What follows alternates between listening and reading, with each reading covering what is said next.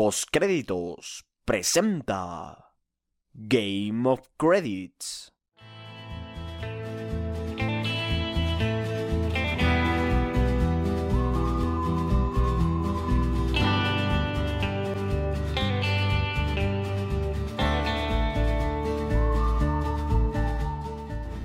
Bienvenidos a Game of Credits, un programa de postcréditos. Como siempre, yo soy Juan y los invito a que me acompañen durante los próximos minutos para charlar del primer episodio de la octava temporada de Game of Thrones.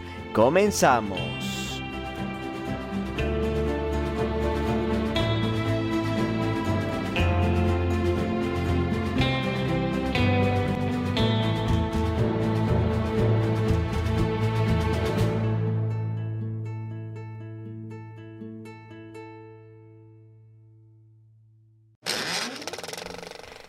Así es, Game of Credits, este programa de postcréditos, no finalizó con tan solo recapitular las primeras siete temporadas de la serie, no.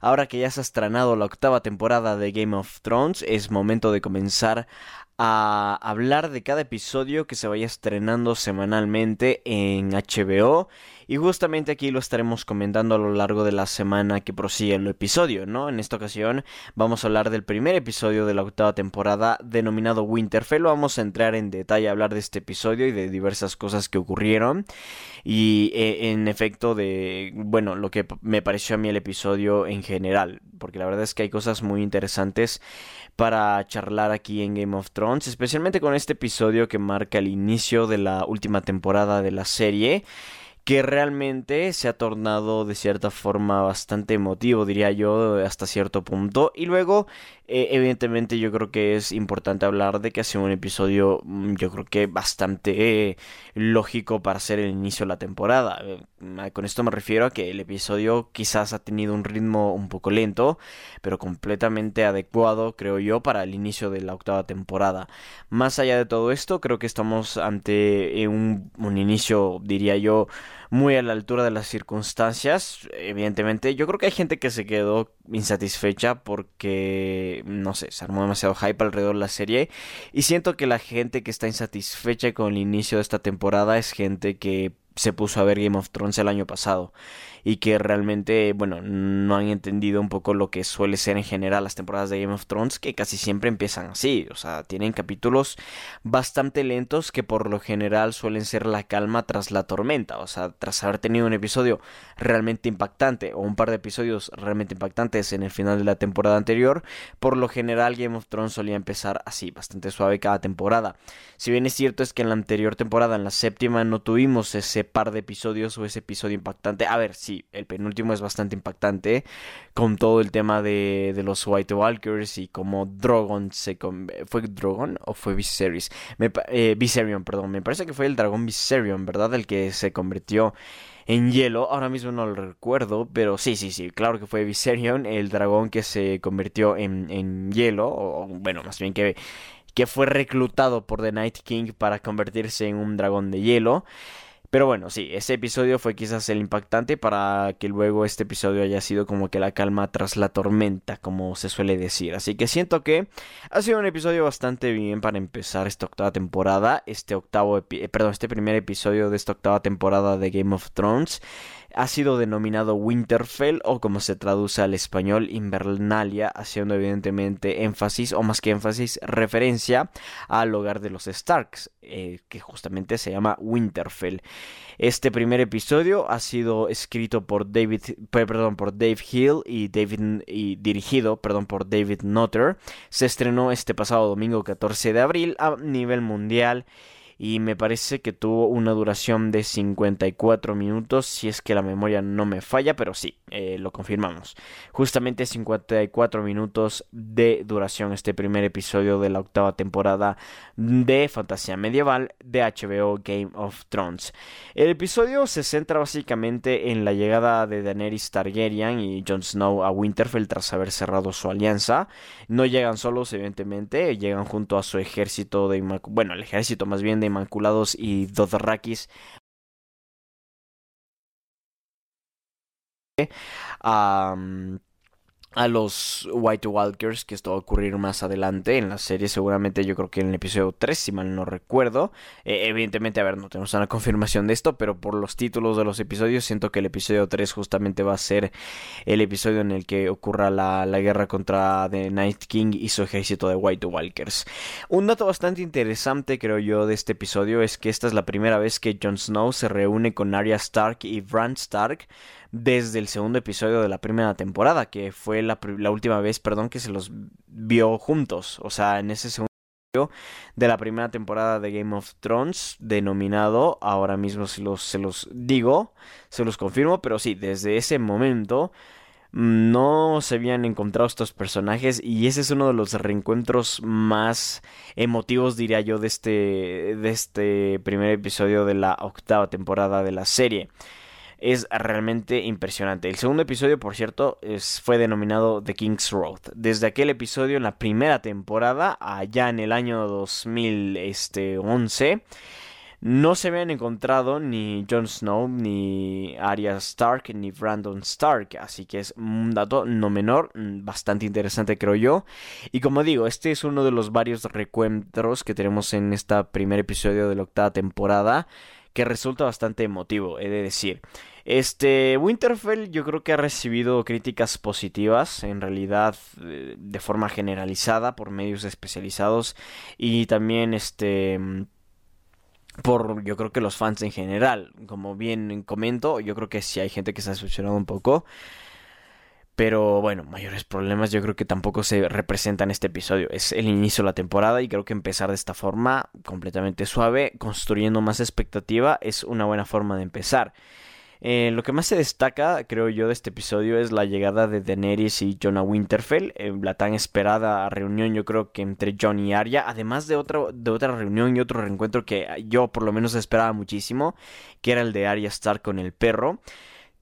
También eh, un tema muy interesante que fue la, destrucción de, de, Último Hogar y la revelación de Sama Jones sobre su verdadero origen, además de la tensa interacción de Jamie con Bran y las actuaciones de Sophie Turner y John Bradley West. estas fueron como que los puntos más destacados dentro de la crítica. Esto lo, lo estuve recopilando un poco y leyendo y efectivamente es como que lo que la crítica más destacaba honestamente. He de decir, he de decir que el tema de la revelación de Sam Jon Snow sobre su verdadero origen es bastante, bastante interesante.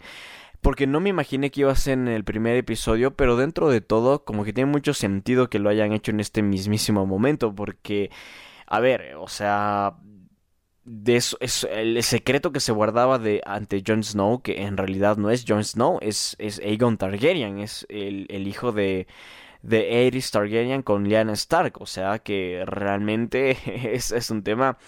Eh, a ver, que no se le puede ocultar fácilmente a nadie. Y evidentemente yo creo que en ese sentido, este Sam creo que lo tiene bastante consciente esto. Y le confiesa en este primer episodio este tema. Entonces es realmente eh, interesante. Es realmente importante todo esto porque además como digo no pensé que se lo iba a revelar así tan de golpe en el primer episodio. Sin embargo creo que dentro de las circunstancias y cómo los guionistas han, han tomado la decisión me parece completamente acertado completamente bien. Y he de decir que considerando también el hecho de que va a haber solo seis episodios creo que en sí este tipo de cosas se va a mover con cierta velocidad que no estamos acostumbrados porque a ver hay tan solo seis episodios hay muchas cosas que desarrollar de cara al final y esto era realmente algo que se tenía que saber y se tenía que saber ya desde el preciso comienzo porque yo creo que puede causar en sí gran parte del conflicto de esta octava temporada, especialmente porque nos deja con la incógnita de qué va a hacer ahora John, porque John ya le juró lealtad a Daenerys Targaryen, pero ahora se acaba de enterar que es realmente él el verdadero heredero del trono, entonces evidentemente esto, esto nos comienza a, dar, no sé, yo creo que pie a pensar de cuál va a ser el conflicto que vamos a ver seguramente en los próximos episodios de la serie. En fin, este, antes de seguir hablando de todos estos temas, creo que va a ser importante adentrarnos en, en, en el episodio y en los sucesos como tal, como lo hemos venido haciendo en las recapitulaciones, que ha sido concentrarnos en diferentes locaciones y hablar todo lo ocurrido en estas locaciones. Vamos a empezar con lo ocurrido en King's Landing, donde Keyborn o Quivorn, como le quieran llamar, yo lo quiero llamar Quivorn honestamente, pero al parecer la pronunciación correcta es Keyborn quien este, informa a Cersei de que los White Walkers han atravesado el muro y ella se muestra contenta con la noticia. Euron Greyjoy llega a King's Landing con su sobrina Yara como su prisionera y con la compañía dorada al mando de Harry Strickland. El comandante informa a la reina de que trae a, 20.000 soldados, perdón, pero no elefantes, para decepción de esta. Euron hace valer sus acciones en la guerra para convencer a Cersei de que se acueste con él y posteriormente insiste en que la dejará embarazada, ante lo cual ella se muestra visiblemente molesta. En uno de los burdeles de la capital, Qyburn aborda a Bronn este, y le entrega la ballesta de Joffrey para que asesine con ella a Tyrion y a Jaime bajo las órdenes de Cersei por traición, evidentemente. Eh, claro, recordemos que justamente fue Jamie Lannister quien en el último episodio de la séptima temporada decide abandonar a Cersei porque, bueno, se da cuenta de que no está realmente velando por los intereses de los siete reinos y claro, este Jamie Lannister es uno completamente distinto al que vimos en el primer episodio. Este también lo que ocurre más adelante es que Theon Greyjoy entra en secreto al barco donde, bueno, insignia, perdón, de Euron y libera a Yara. Posteriormente Theon decide que irá a Winterfell para luchar junto a los Stark y Yara irá a las Islas de Hierro para recuperarlas ya que ahora son propiedad de Euron. Eh, Yara lo que propone es que Theon se vaya a luchar con los Stark y junto a Daenerys Targaryen para, bueno, más bien en contra de los White Walkers y que Yara se iría a reconquistar este, las Islas de Hierro para que en el caso en el caso de que Daenerys Targaryen pierda la guerra ya sea con los caminantes blancos o con Cersei Lannister pues que tenga algún lugar eh, lejos de Westeros donde refugiarse. Entonces es esto básicamente lo que ocurre en King's Landing y pasamos a las ocurrencias en el último hogar donde que Thormund y Beric Dondarrion recorren el, en sigilo el castillo de The Last Home o último hogar, como ustedes lo quieran llamar, aparentemente abandonado y se encuentra con Ed el Penas y otros miembros de la Guardia de la Noche. En una sala descubren al joven Ned Umber, señor del castillo, clavado en la pared junto a restos humanos que forman una espiral usada como símbolo por los caminantes blancos. El niño despierta como un espectro y Beric lo quema con su espada de fuego. Realmente una parte bastante interesante porque ya comenzamos a darnos cuenta de algunas de las cosas que puede llegar a ocurrir más adelante o más bien cómo se comienza a manifestar la llegada de los White Walkers a esta parte del muro y ya quienes comienzan a traspasar el muro de cara a enfrentarse con los vivientes, con, bueno, los personajes que ya todos conocemos y queremos de la serie. Luego, en Winterfell, Daenerys Targaryen llega junto a su amante Jon Snow, sus asesores Tyrion Lannister, Lord Varys y Missandei, y el jefe del ejército de los Inmaculados, Grey Worm. Jon se reúne con Bran Stark y Daenerys se saluda por eh, es saludada, perdón, por Sansa Stark, la dama de Winterfell, la gente de la ciudad y los señores del norte. Los señores están disgustados especialmente con el hecho de que Jon abandonó su posición como rey en el norte después de jurarle lealtad a un Targaryen. Además, Sansa ha ordenado que todos los señores del norte y sus aliados se trasladen a Winterfell para fortificar el castillo contra el inevitable ataque de la Legión de los No Muertos o los White Walkers. Esta tensión se magnifica cuando Bran anuncia la noticia de la destrucción del muro, obtenida a través de sus visiones, lo que provoca que Sansa tema con que las fuerzas que, que llegan este, agotarán los suministros para el largo invierno. Daenerys y Jon montan en los dragones y profundizan su relación mientras Arya Stark se reúne con... y bueno, más adelante, más bien no mientras, Arya Stark se reúne con Jon Snow, Gendry y el perro, justamente lo que les contaba, ¿no? Algunos encuentros muy, muy este, emotivos en la serie Evidentemente el de Arya con John, con Gendry y especialmente para mí con el perro fueron realmente unos que me emocionaron muchísimo. Al mismo tiempo que Sansa se reúne con Tyrion, quien le dice que Cersei está dispuesta a ayudarlos enviando soldados al norte para luchar contra los White Walkers, pero Sansa tiene dudas eh, sobre confiar en Cersei. Y evidentemente tiene mucha razón Sansa porque Cersei no va a enviar a ninguna flota de White Walkers para... Mm, perdón, de, de, de, de soldados soldados para luchar contra los White Walkers porque simplemente no le interesa. De hecho, Cersei está feliz con los White Walkers porque ella piensa que, que bueno, gane quien gane en esa guerra contra los White Walkers, ella acabará con los que queden y pues se hará con el trono de hierro para ella sola, ¿no? Vamos a ver cómo le sale el plan.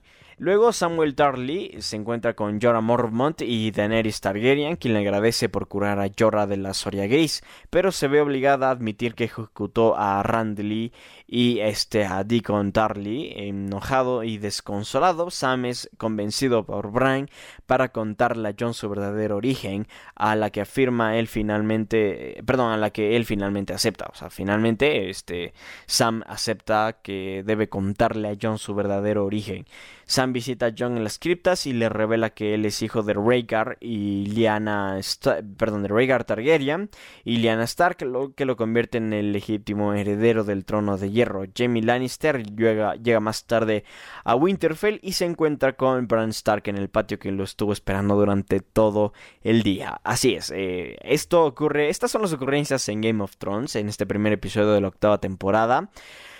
Y vaya, este encuentro entre Jamie Lannister y Bran Stark es realmente, pero realmente interesante y bastante, bastante tenso, he de decir, porque recordemos que la razón por la cual Bran Stark perdió sus piernas y se convirtió en el cuervo de los tres ojos, o más que perder sus piernas, no las perdió, sino que quedó este parapléjico lamentablemente, fue porque justamente Jamie Lannister lo empujó de una torre altísima en Winterfell tras haberlo, bueno, de haberlos descubierto a él y a Cersei en relaciones incestuosas. Así que realmente es muy interesante este reencuentro porque, bueno, es, a ver, es el origen de todo. Prácticamente esto, e, esta acción de Jamie Lannister desemboca de cierta u otra forma una guerra entre los Stark y los Lannister. Así que realmente es algo supremamente interesante este encuentro. Y bueno, lamentablemente no se supo mucho más de hacia dónde irá este encuentro. Porque el episodio justamente termina ahí. Cuando los dos se ven. Y simplemente hasta ahí queda todo. Luego, mm, comentar varias cosas de, dentro de este episodio. He de decir porque hay muchas cosas muy muy interesantes con, con relación a este primer episodio.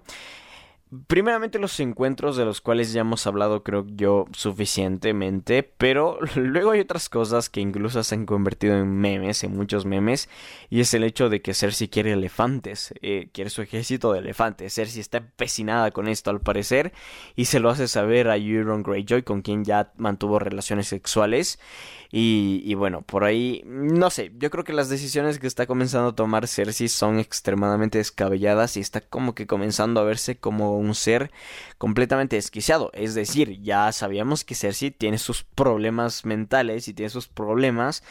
Eh, que está dispuesta a, a darlo absolutamente todo por poder. O sea, ya yo creo que se le acabaron los argumentos de Cersei de que quiere defender a sus hijos, porque ya todos sus hijos han muerto, de que quiere defender a su familia, porque ya toda su familia la ha abandonado, simplemente es la sed de Cersei de quedarse con el maldito trono de hierro. Es verdad que está embarazada, vamos a, en esto mm, a ser bastante francos, Cersei está embarazada, entonces va a tener un nuevo primogénito, pero de todas formas realmente yo creo que le importa eso muy muy poco, yo creo que todo lo que quiere Cersei es es este poder. Y se deja bastante entrelazar en las medidas que está comenzando a tomar Cersei para quedarse con este poder.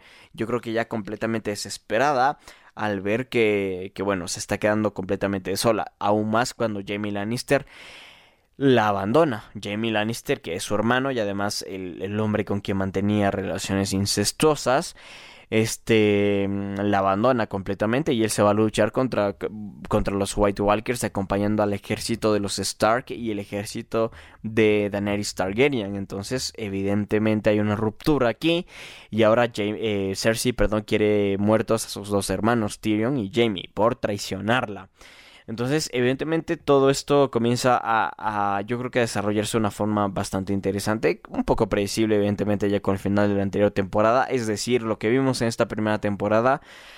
Eh, perdón, este primer episodio era completamente previsible con lo que ocurrió en, el, en, el, en la séptima temporada. O sea, mm, yo creo que en ese sentido este episodio no nos sorprende para nada en ningún sentido, creo yo. Mm, realmente eh, fue todo lo que yo al menos me esperaba ver en un primer episodio porque justamente se tocaron los temas que quedaron un poco en el aire con el final de la anterior temporada de Game of Thrones. En todo caso, yo creo que este en sí lo más interesante de todo fueron como como dije los encuentros y en ese sentido yo quiero hablar especialmente del encuentro entre Arya Stark y, y el perro que me parece extremadamente emotivo en su propio y de cierta forma retorcido modo, porque eh, sí, la conversación que mantienen no es la conversación que uno mantendría normalmente con una persona que quiere y se reencuentra después de mucho tiempo, sino que es una conversación bastante interesante de cómo recuerdan el último pasaje de su historia juntos cuando andaban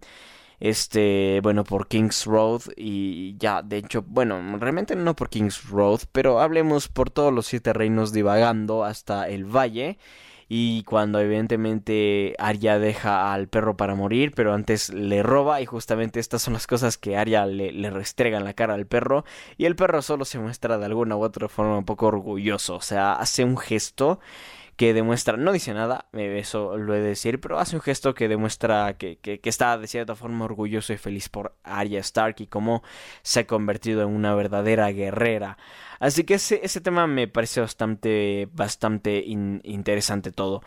Eh, luego, lo que estaba comentando anteriormente sobre Cersei es que yo creo que pasa la historia a ser, bueno, pasa a convertirse en un personaje maquiavélico. Si bien es cierto, Anteriormente ya este Cersei era era este un personaje maquiavélico.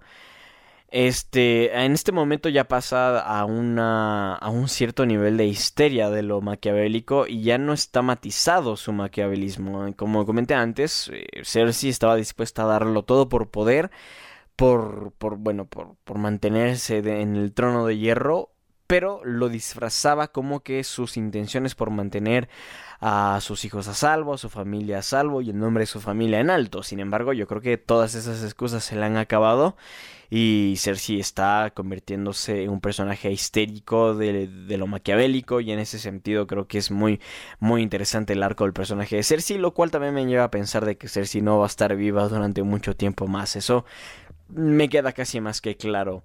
Eh, también mm, yo creo que Jon Snow mm, em, comienza a actuar de cierta forma, este, no sé, un poco, yo diría imprudente después de, de su propio asesinato. O sea, hace cosas bastante, bastante estúpidas que el resto de personajes lo remarcan de cierta forma. Esto en el sentido de, de que, bueno, a ver, Jon Snow lo que ha hecho es enfurecer a, gran parte del norte tras haberse ido a, a, arrodillar ante Daenerys Targaryen. Eso hizo que gran parte del norte se pusiese bravo con él y especialmente el hecho de haber renunciado a ser este el, el, rey en el norte. Eh, eso ya es algo que a la gente le pone bastante bastante mal pero luego confronta además a la gente con una cierta sensación no sé si de arrogancia no sé si llamarlo arrogancia como tal eh, pero sí como que un cierto nivel de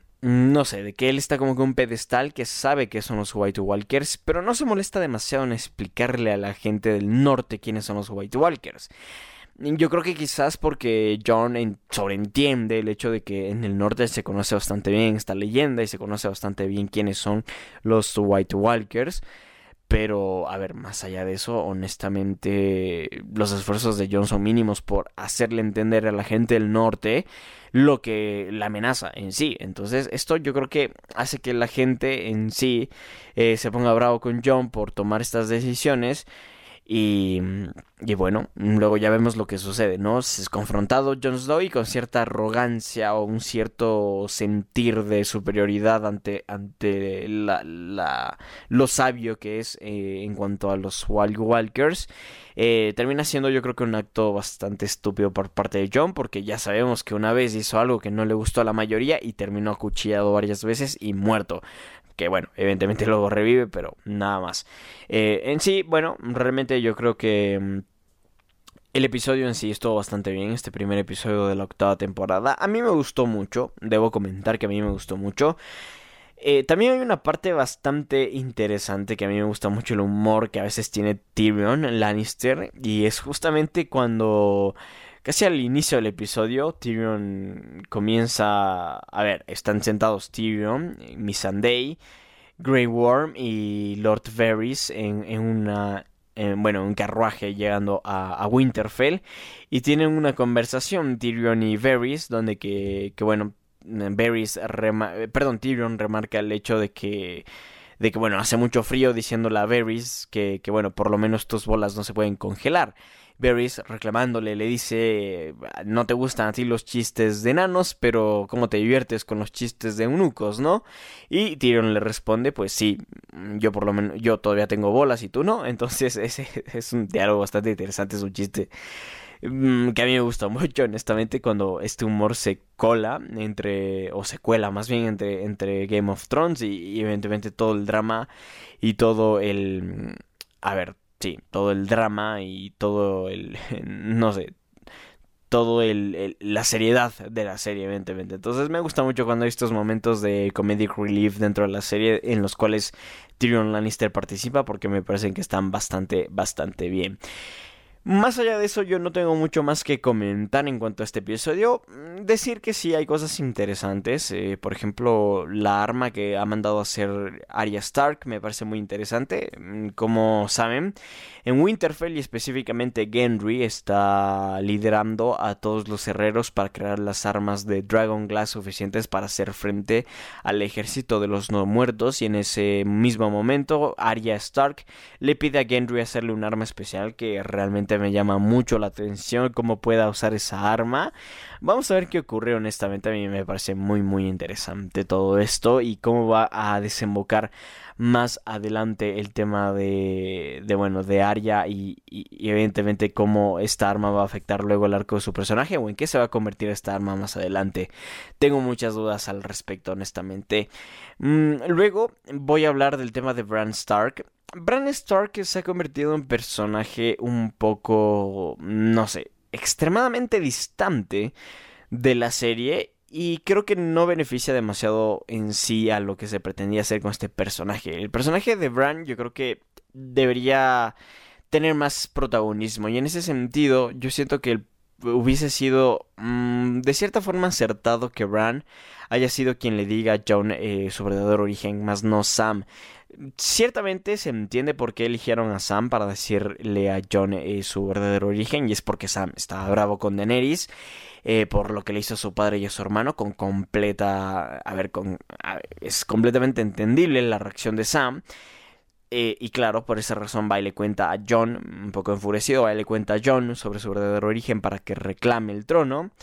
Eh, sin embargo, me hubiese gustado ver que Bran Stark haya sido quien le diga esto, especialmente por la relación que tenían en la primera temporada, en el primer episodio, porque más allá de eso no se vio entre los dos.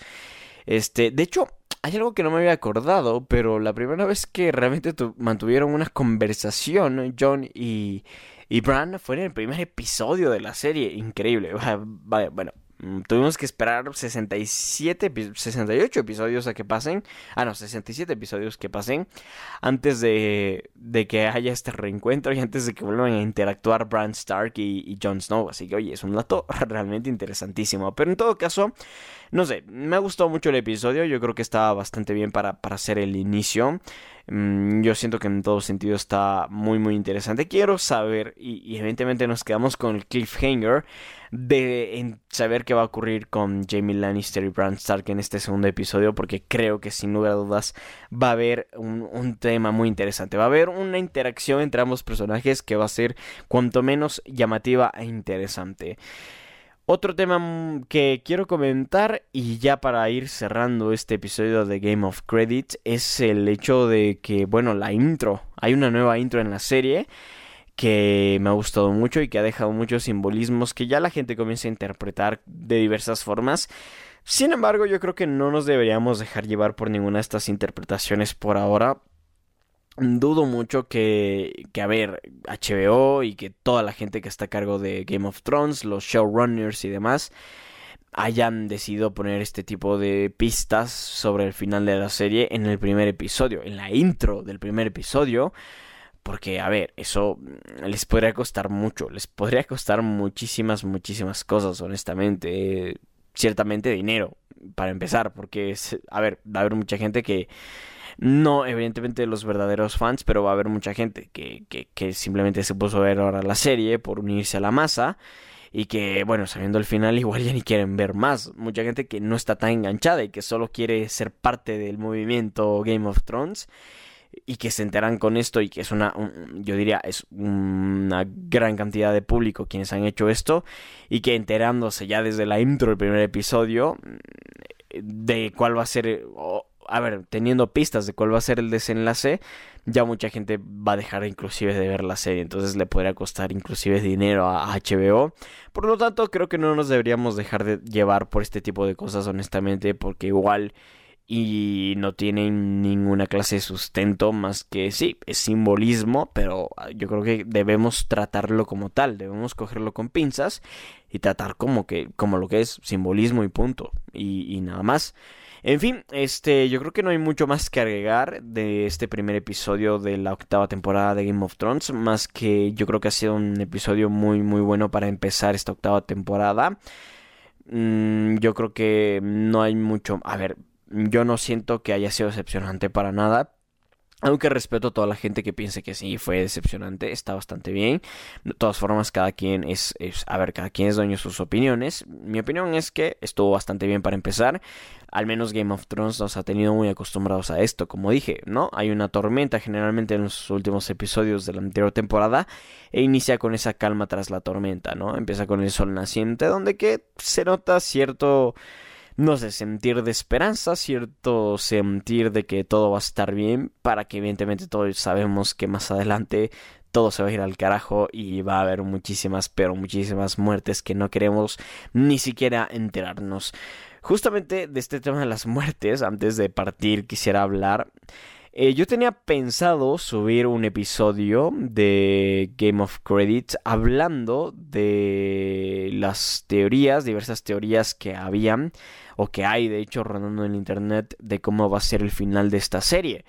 De hecho, aquel episodio del cual les estoy comentando lo grabé y todo, simplemente que al final no lo pude subir por el hecho de que se me borró, no sé, tuve un error ahí, un error este nada, un error técnico, un fallito técnico que me impidió, este, bueno, poder subir dicho, dicho capítulo que hasta ya lo tenía grabado, pero pude recopilar varias teorías que me interesaron muchísimo. Y sin embargo, yo creo que de las más lógicas de todas, me suena que, por ejemplo, bueno, el hecho de que Tyrion Lannister, lo que le prometió Tyrion Lannister a Cersei es que a, ver si llegas a morir Cersei y ya que, que Jon y, y, Daenerys Targaryen no pueden procrear porque Daenerys aparentemente es estéril, este... Entonces, lo que le ofreció Tyrion a Cersei Lannister en el último episodio de la anterior temporada fue de que, bueno, cuando Daenerys Targaryen y Jon Snow muriesen, pues el nuevo rey de Westeros sería su hijo. Eso, a ver, yo pensaba que esa es una teoría que me suena muy interesante, pero la teoría no acaba ahí, sino que la teoría también expande diciendo de que realmente Daenerys Targaryen no es estéril y de que va a tener un hijo y que en ese sentido Tyrion Lannister se va a ver envuelto en un, a ver, en un verdadero, no sé, en un conflicto bastante, bastante interesante, bastante importante. Más allá de eso, yo creo que no hay mucho más que comentar en esta octava temporada. Como digo, esta es una de las teorías que más me gustó, sin embargo, yo creo que, y esto me lo dijo un amigo, eh, un amigo me contó esta teoría que no sé si sea de él o la leyó en algún lado, pero me parece bastante lógica y es el hecho de que el hijo de John y Daenerys Targaryen va a ser el heredero del trono, puesto de que Jon y Daenerys van a morir en esta octava temporada. Jon probablemente en batalla y Daenerys Targaryen en el parto, y de tal forma Tyrion se haría cargo momentáneamente del cargo de, de ser rey de, de Westeros para que este luego le entregue el trono al hijo de Daenerys y Jon para ser el rey de Westeros. Mm, cuando cumpla la mm, a ver cuando cumpla la edad suficiente para ejercer dicho poder entonces evidentemente hay teorías y teorías hay muchísimas cosas en ese sentido este primer episodio yo creo que no ha colaborado para nada en esclarecer dicho panorama, pero honestamente no hay ni por qué apurarnos. Quedan cinco capítulos más de Game of Thrones y yo creo que los tenemos que aprovechar de principio a fin. Y cuando me refiero de principio a fin es aprovechándolos antes de que empiecen incluso los episodios, maquinando en nuestras cabezas qué podría pasar en el siguiente. Realmente muchísimas cosas interesantes de las cuales hablar. Y eh, sin embargo nos hemos quedado ya aquí sin mucho más que agregar en este episodio de Game of Credits. Así que nada, les quiero recordar que me pueden seguir en redes sociales. En Twitter me encuentran como arroba postcréditos1, en Facebook e Instagram como arroba postcréditos98 y también pueden visitar nuestro canal de YouTube como postcréditos e inclusive visitar nuestro blog en www.postcréditos.blog. Muchísimas gracias por haber estado aquí, por haberme escuchado. Como siempre yo soy Juan y nos estaremos escuchando en la próxima. Adiós. Escuchando en la próxima. Adiós.